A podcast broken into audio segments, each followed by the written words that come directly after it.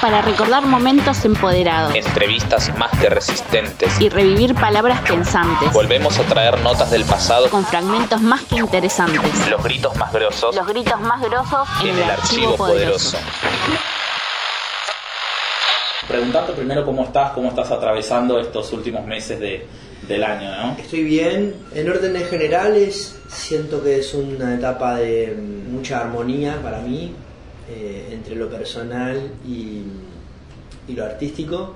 Armonía, en- la verdad, es en todos los órdenes. En las cosas que refieren a, estabilidad emocional y madurez, aprendizaje y también en la, en la parte de lo que creo que nos está pasando un poco a todos, de lo que tiene que ver con, reinventarnos y hacer una nueva lectura del juego y por tanto cambiar distintas piezas del justamente de este juego del que se trata de vivir, ¿no? Y a veces eso, bueno, lógicamente no es sencillo, ¿viste? Cosas Sí, nos dieron vuelta el tablero estos dos años últimos. Absolutamente. Pero lo que quiero decir es que de repente tanto todo lo, lo que ha sucedido a nivel mundial como la dinámica propia de la, de la música en este caso que yo me dedico y también lo que me todas las cosas que estamos que estoy viviendo a nivel personal junto con mi familia y como individuo también en todas las áreas digamos los desafíos tienen el mismo volumen por, por decirlo de alguna manera. No es que hay una una no está rengo viste ni está chimbo. Está, Está como que- equilibrado, de sí alguna está, manera. está equilibrado. Entonces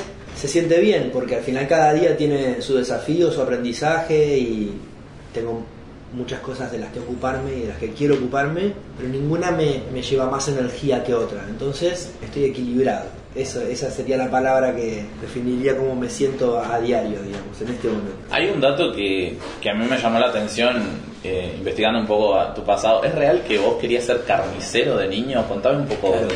de, de eso. ¿Por qué querías ser carnicero? ¿Había un motivo? Viste que cuando uno es niño hay una etapa en la que uno se eh, ve el mundo a través de los ojos de sus héroes, ¿no? De alguna manera, o de sus ídolos. Entonces hay una etapa de la vida en la que vos de repente considerás ser maestro, bombero o superhéroe, qué sé yo, ¿viste? O Superman.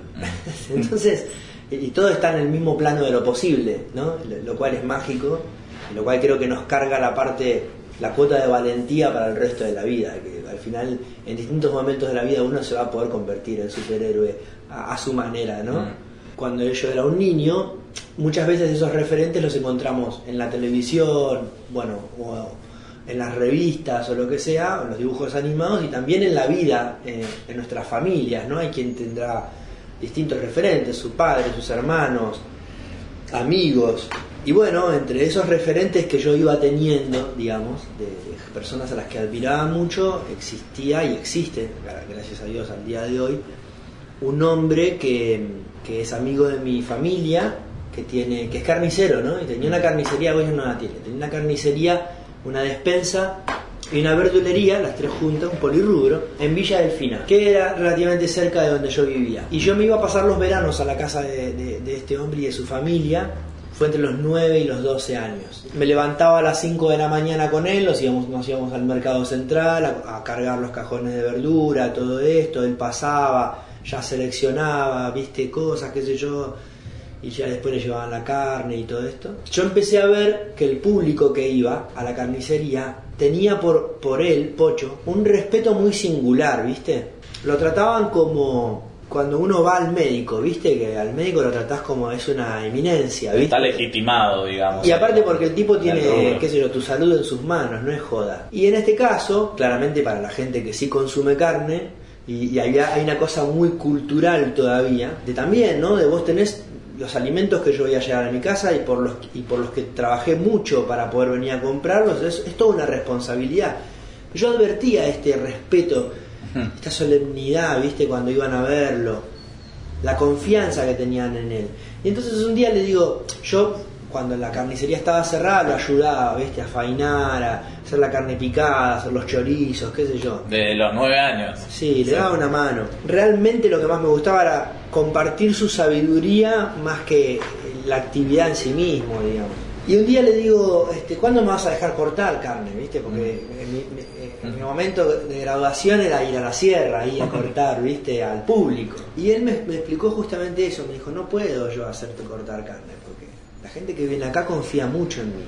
Confían que tengo las manos limpias, confían que ya sé cuál es el corte que le gusta, ni más chico, ni más grande, ni más con más grasa, ni menos grasa.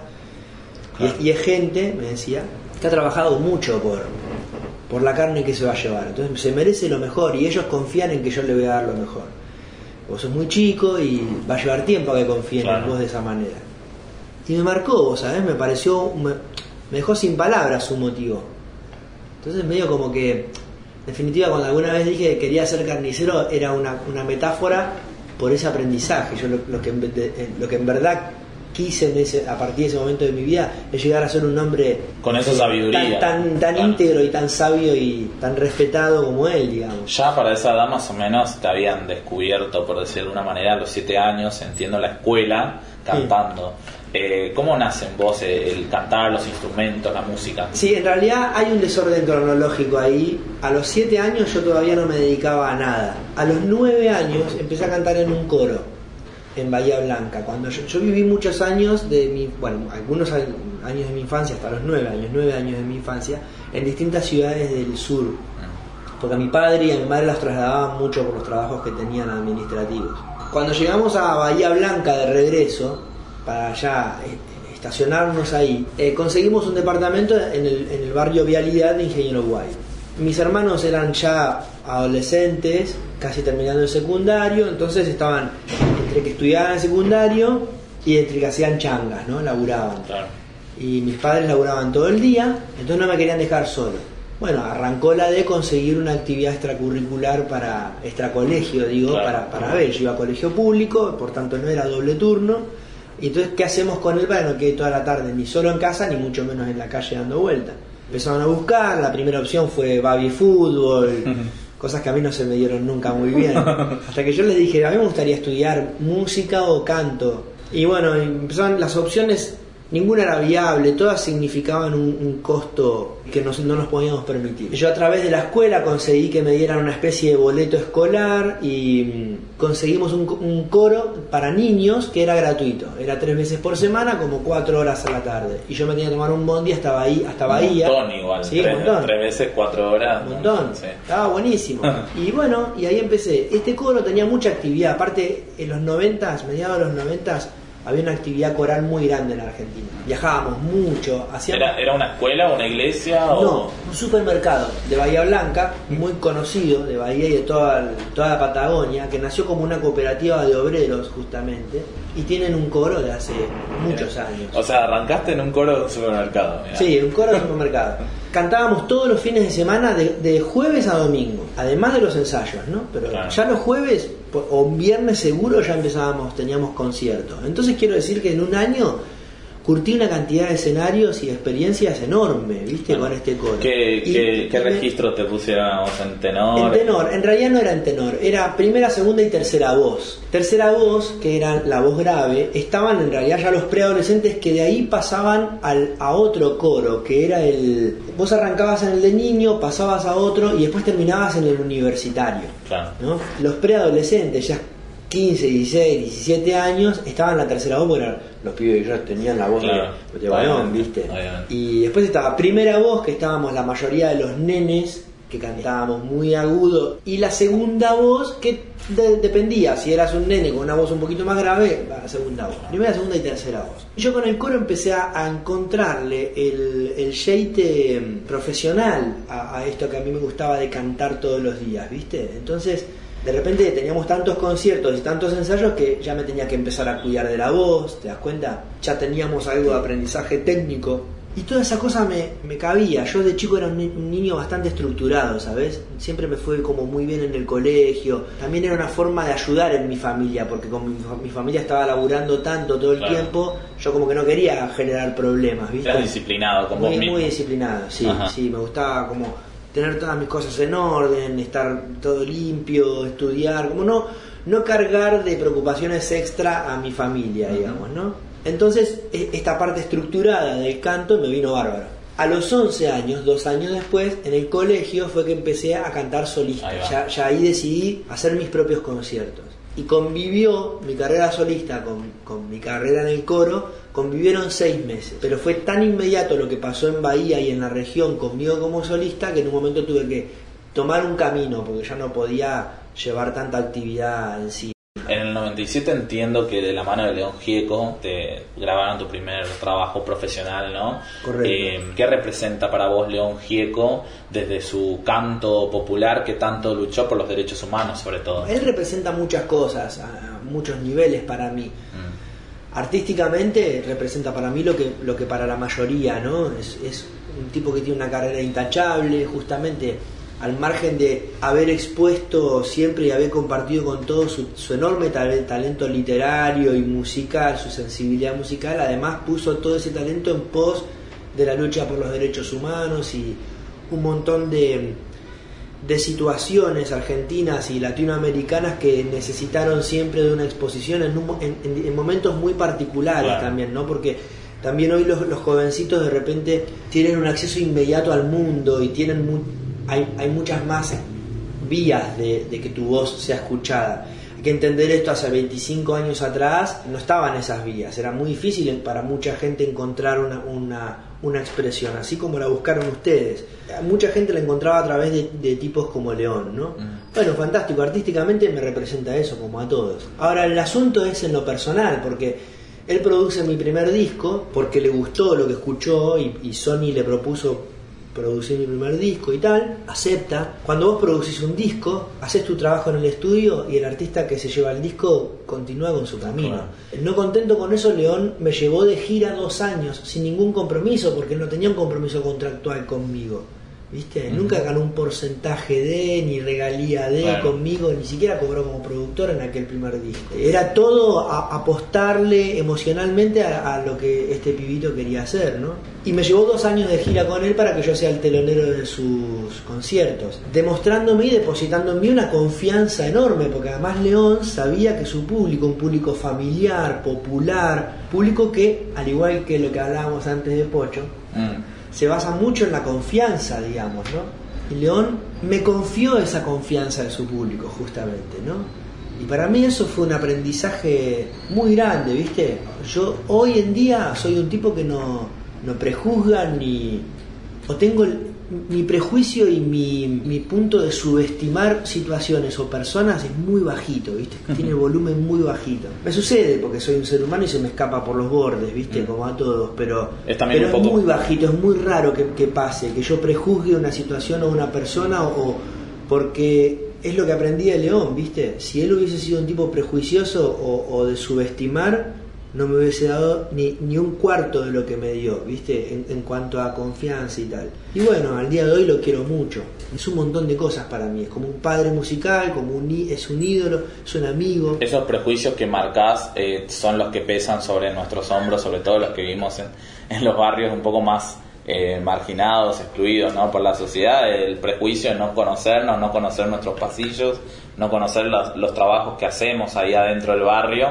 Eh, ¿Qué pensás de eso, que es el prejuicio más peligroso? Yo pienso que el ser humano y la cultura de los últimos no sé cuántos años, pero por lo menos de los últimos 37 que yo llevo vivido, digamos, ¿no?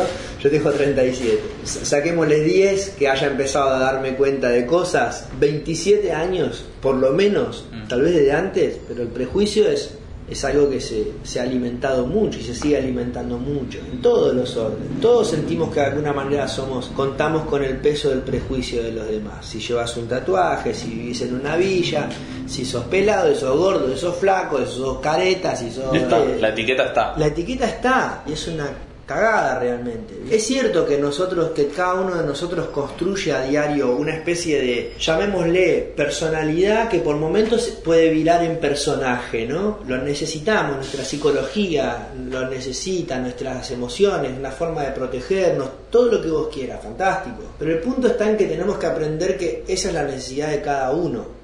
Hay que darle tiempo al otro para que vos puedas ver Tampoco la de que te guste todo el mundo, ¿no? Porque, claro, digo, Obvio, obvio. vos podés respetar a todo el mundo, pero tampoco tenés que estar de acuerdo con todo el mundo.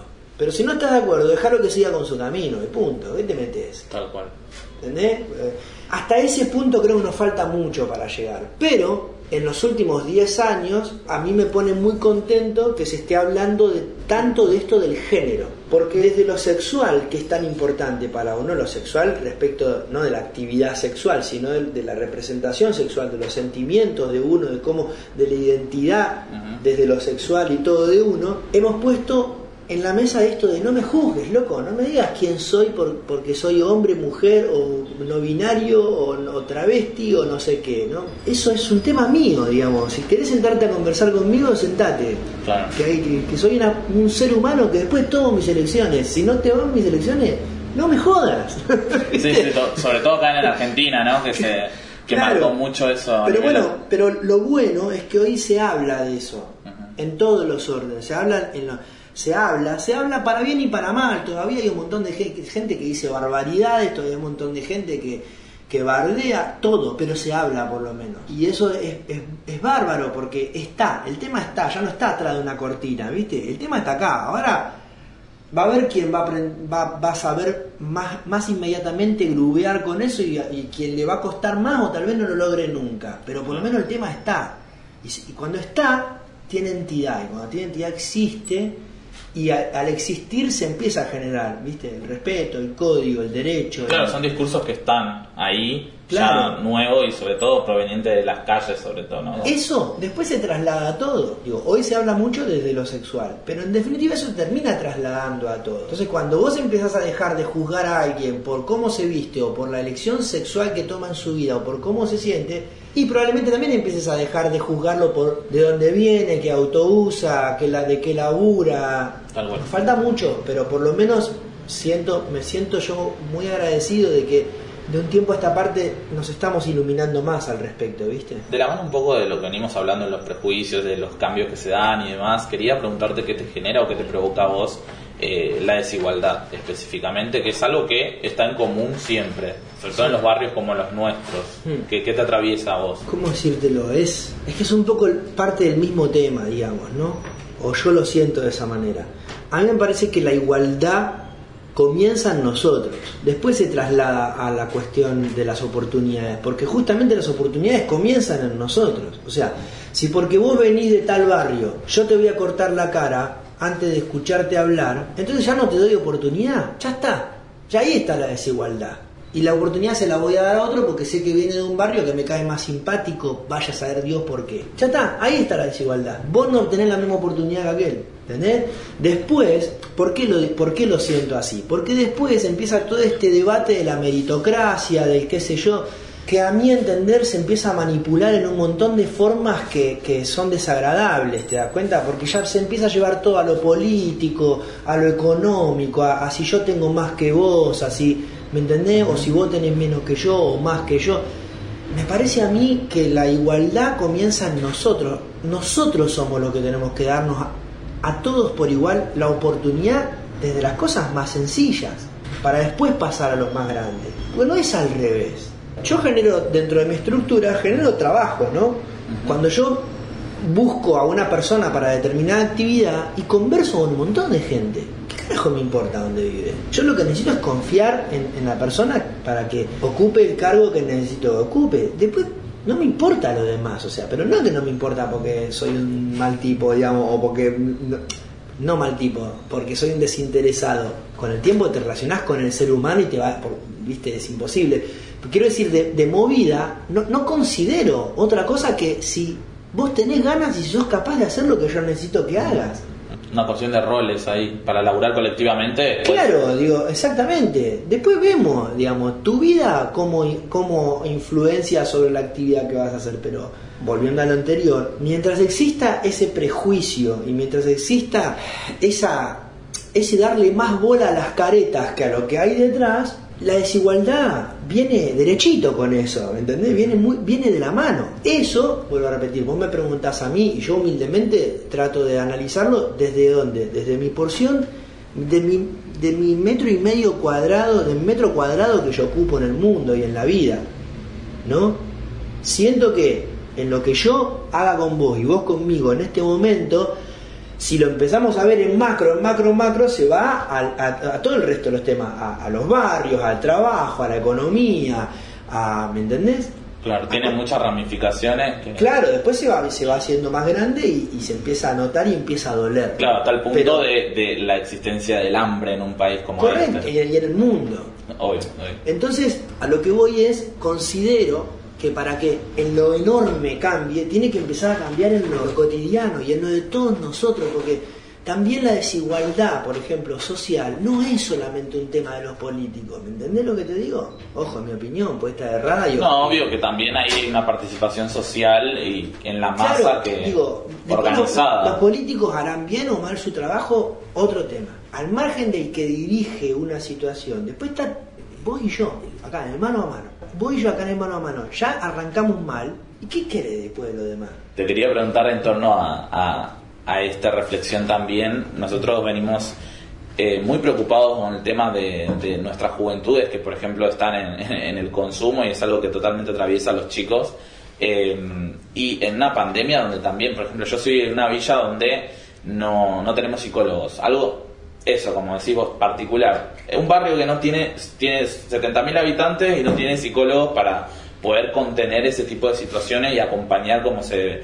Eh, ¿qué, qué crees que tiene que modificarse para que esa juventud justamente pueda eh, soñar, pueda salir adelante desde el plano que les interese a estos chicos? Bueno, lo que vos acabas de decir me parece fundamental. La contención de una u otra manera emocional y sobre todo emocional es fundamental en todos los órdenes de la vida. Entonces, es como vos decís, si en un, si en un lugar donde hay 70.000 habitantes no, no hay contención para lo que esos 70.000 habitantes o una gran porción eh, siente, vive y experimenta diario, y viste, falta algo importante. Porque la contención en general entre las personas me parece importante. La contención en, casa, con en tus amigos, viste. Con contención no me refiero a enorme sabiduría, me refiero a, a que vos tengas un lugar donde te puedan escuchar, Escuchar, claro. donde te puedan este, acompañar en lo que puedan, y si no pueden, nada, acompañar, estar ahí.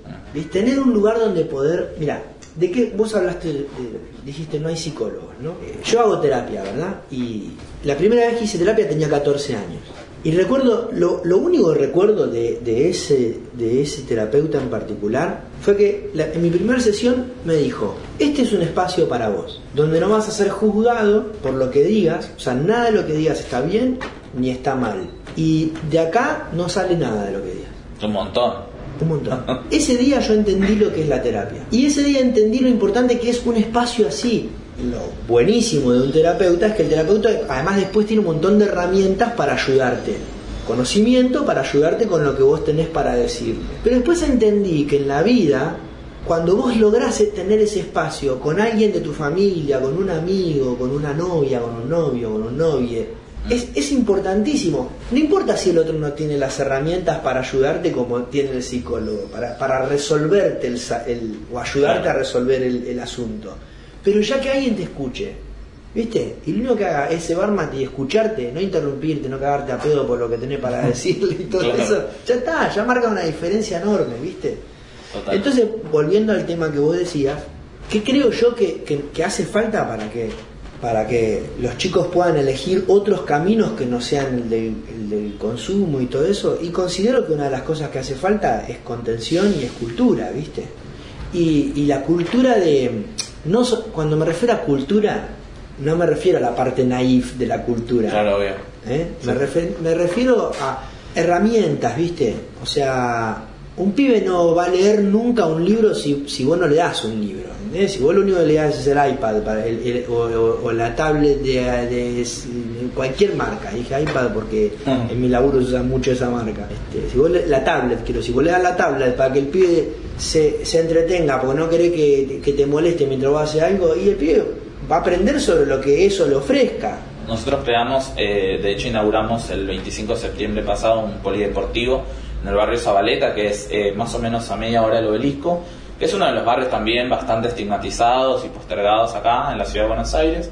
Y pensando con esta misma lógica, ¿no? crear un espacio deportivo donde tenga boxeo, zumba, ajedrez, diferentes actividades y nos llevó 10 años poder eh, levantar ese polideportivo justamente para eso, que los chicos, las chicas tengan en el pasillo se tropiecen con un polideportivo, que no se tropiecen solamente con todo lo demás que ya sabemos, que es una mierda. Nosotros construimos desde ese lugar, tratamos de autogestivamente, bueno, encontrate con unos guantes de boxeo, encontrate con un espacio de zumba donde poder eh, bailar y no importa la edad que tengas. Entonces, es sumamente esto que decís vos, no esa cultura naif, sino eso de eh, incentivar comunitariamente un espacio para esta juventud. Y las posibilidades y las herramientas, como vos tocaste antes el tema de la igualdad, también la igualdad está, es exactamente eso, es que todos tengamos el, el acceso a las mismas cosas, a las mismas actividades.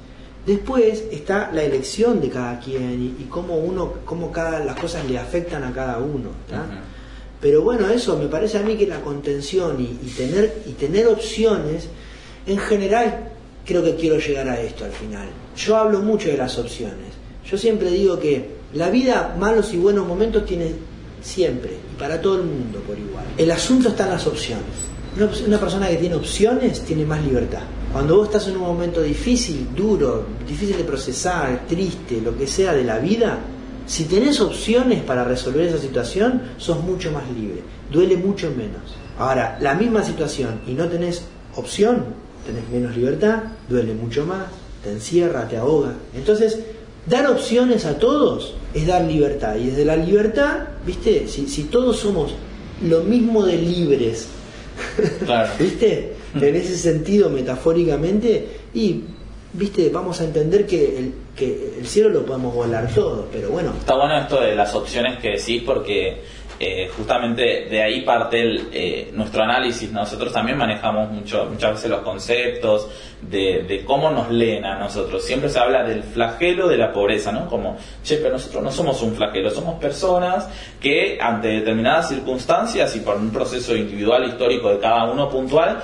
toma determinados caminos y otros otros, ¿no? Como eh, por ejemplo, vos vivís en, Chaco, si no me equivoco, en Resistencia. Alrededor de, la capital de Chaco, en, el Gran Resistencia, digamos, tenemos como cuatro asambleas donde eh, no tenemos agua, agua potable, ¿no? Esa opción de tener la libertad de tomar agua se ve totalmente coartada porque eh, los caños no, no, tienen suficiente presión o son cortes intermitentes en una de las provincias más calurosas que tenemos en el país.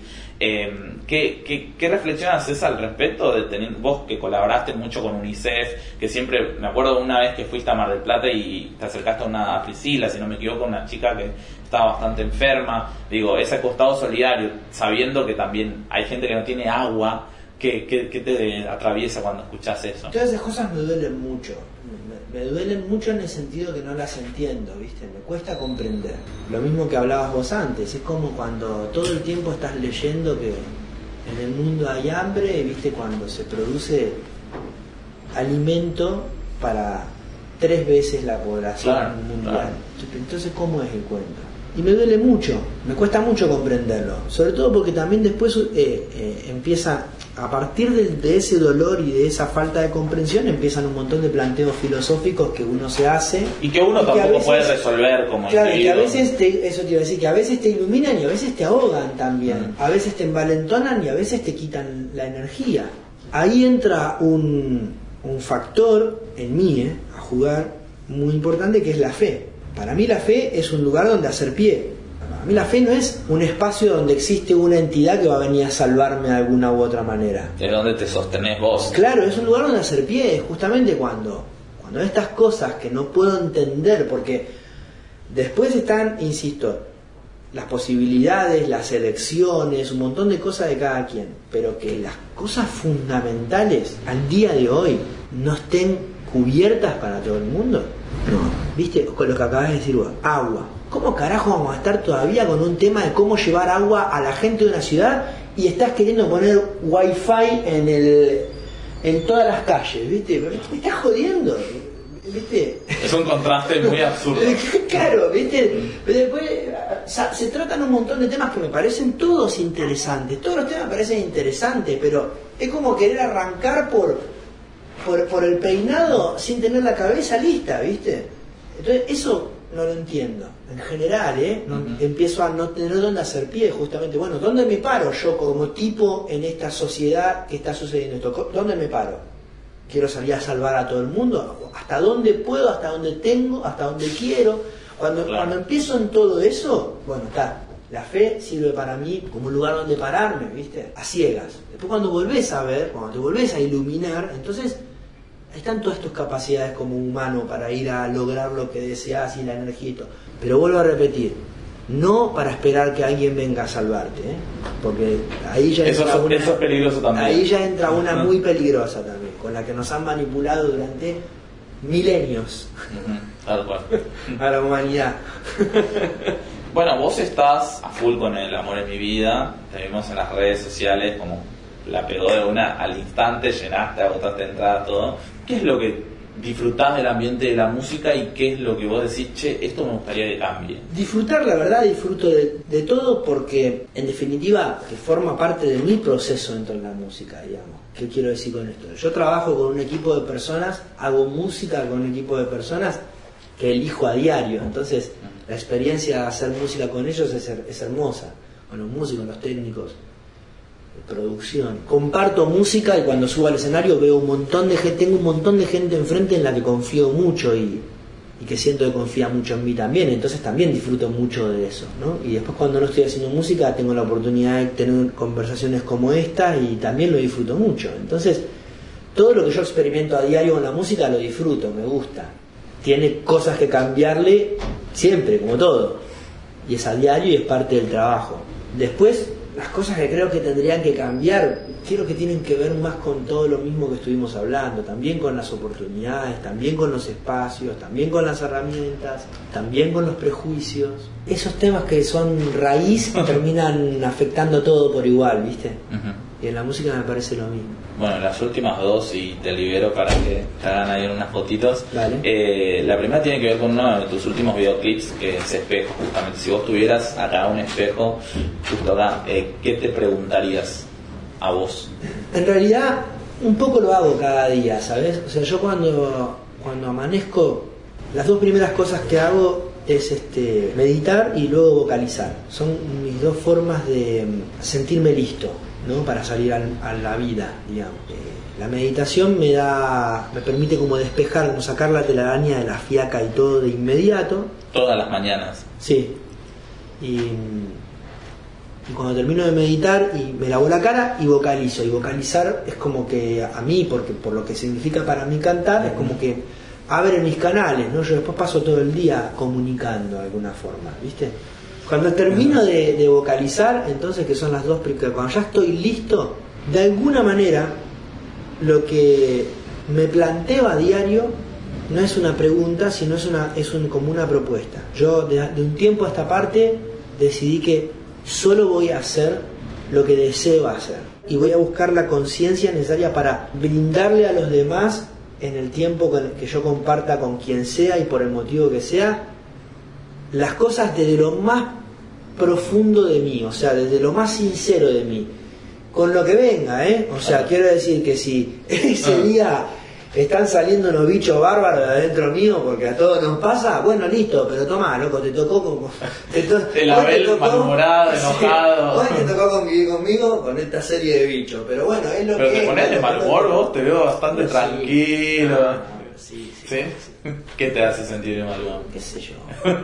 Muy curioso, porque algunas veces estás de culo por cosas del exterior y otras otras por los casos que vienen de adentro que, que son parte de tu historia, de, viste, cuando vos cambiás etapas de la vida con conciencia, las cambiás y de inmediato cambiás tu, tu, tu ecosistema, ¿no? Mm. Pero después hay un montón de rebrotes que vienen constantemente y que, y que son los que vos tenés que, son como los que tenés que ir curando a diario, ¿viste?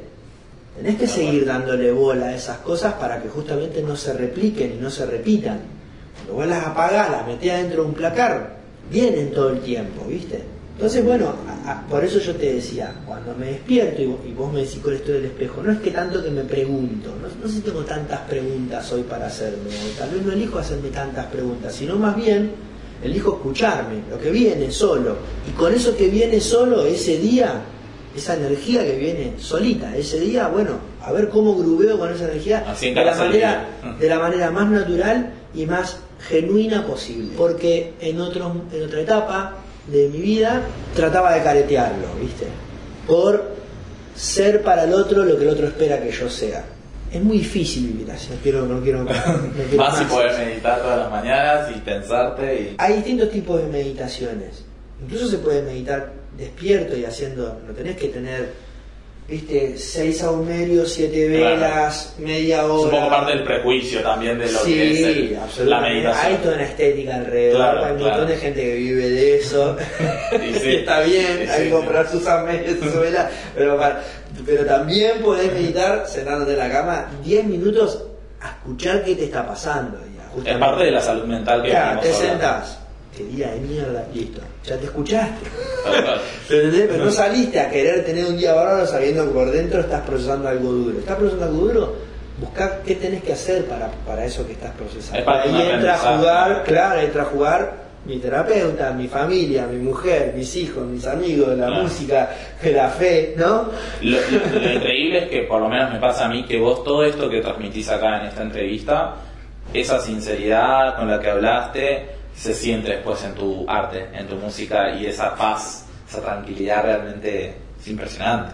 Porque después te encontrás con otra, otro tipo de cosas que decís, digo, ¿cómo pasás ¿no? de esa vida donde tratás de todo el tiempo aprender, escuchar lo demás, escucharte a vos, como bien dijiste, a, no sé, tu versión de Cactus, por ejemplo, que yo he tenido viajes con eso realmente increíbles. No pasó, la verdad. No hay una transición ahí. No hay, no hay una.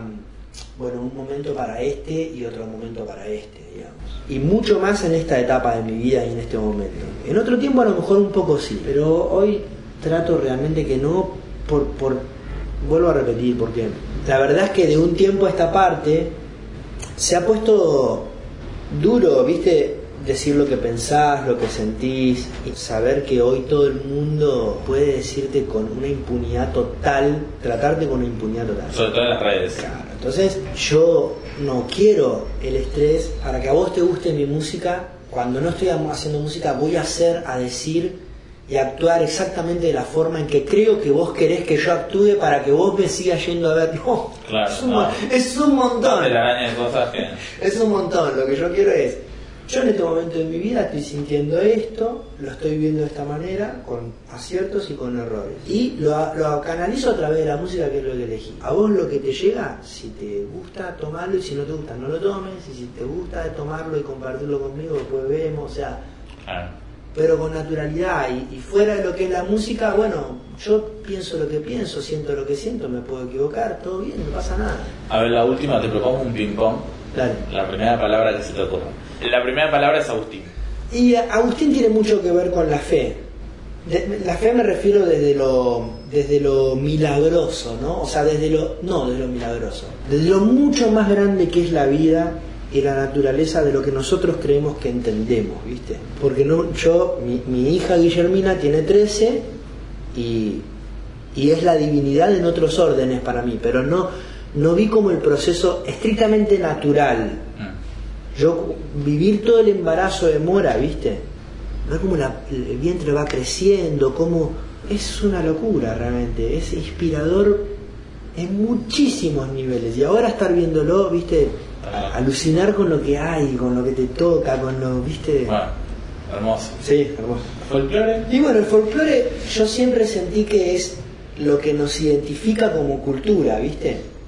A mí siempre la, la parte tradicionalista me parece espectacular, pero creo que no es que la tradición no es rígida, Mm. ¿viste? Que la tradición, al contrario, es dinámica, porque hoy se empiezan a generar otras tradiciones, ¿viste? Entonces, este, el folclore creo que es lo que representa esas tradiciones, las idiosincrasias, la cultura, como la parte identidad de una, de una sociedad, por ejemplo, ¿no? Desigualdad.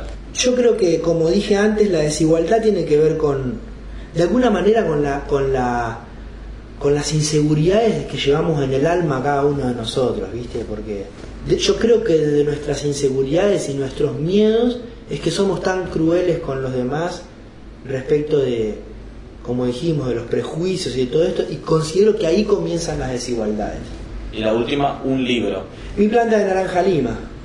Fue el primer libro que, que leí a los 10. Lo leo una vez por año, desde los 10.